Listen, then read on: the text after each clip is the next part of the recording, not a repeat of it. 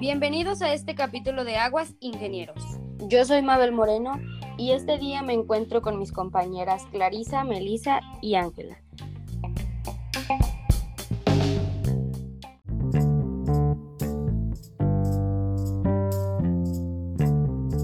Hoy les hablaremos sobre el ciclo hidrológico. Para poder entender las funciones del agua, su composición y el ciclo, primero debemos definir qué es el agua. Se trata de una sustancia cuyas moléculas están compuestas por un átomo de oxígeno y dos de hidrógeno. Es un líquido inodoro, insípido e incoloro.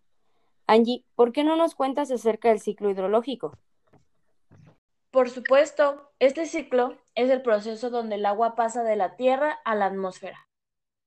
Diferentes depósitos de la hidrosfera están conectados entre sí y el agua fluye a través de ellos, configurando el ciclo hidrológico, donde el agua sufre una serie de transformaciones y desplazamientos en los que va pasando por sus tres estados. Meli, ¿qué te parece si nos ayudas explicando los procesos que ocurren durante este ciclo? Comenzaré explicando lo que es la evaporación. Cabe aclarar que un ciclo no tiene principio ni fin. Bueno, dicho esto, el sol calienta la superficie del suelo, así como la superficie de los cuerpos de agua. Al calentarse el agua se evapora y sube a la atmósfera en forma de gas. Este proceso se llama evaporación.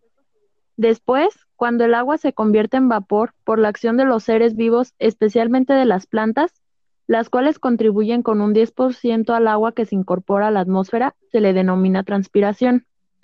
Sigue la condensación, que es el nombre que recibe el agua en forma de gas. El vapor se enfría al subir a la atmósfera y pasa de gas a líquido.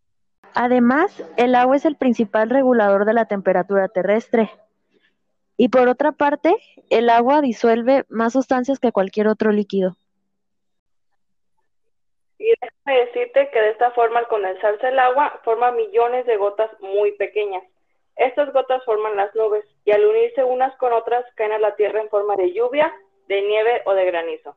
A esto se le conoce como precipitación. Posteriormente, el agua de lluvia llega a los ríos y la devuelve al mar. Otra parte pasa a través de las grietas de las rocas y forma las aguas subterráneas.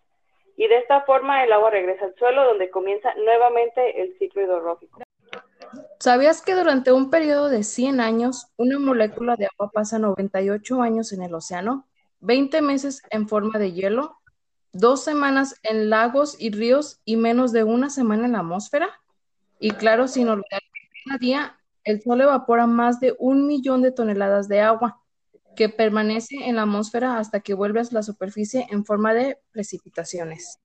Gracias, Clarisa, por aportar esto. Ahora hemos llegado al final de este capítulo, concluyendo que el ciclo del agua es indispensable para la vida de todos los seres vivos y describe la presencia y el movimiento del agua en la Tierra y sobre ella.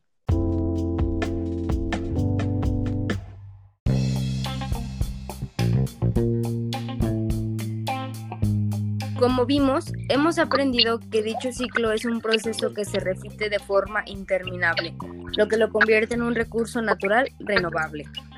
Agradecemos su tiempo por habernos dado algo de su atención sobre este tema. Esperemos haya sido de su agrado. Sin embargo, nos gustaría recordarles que no debemos malgastar el agua, sino saber administrarla.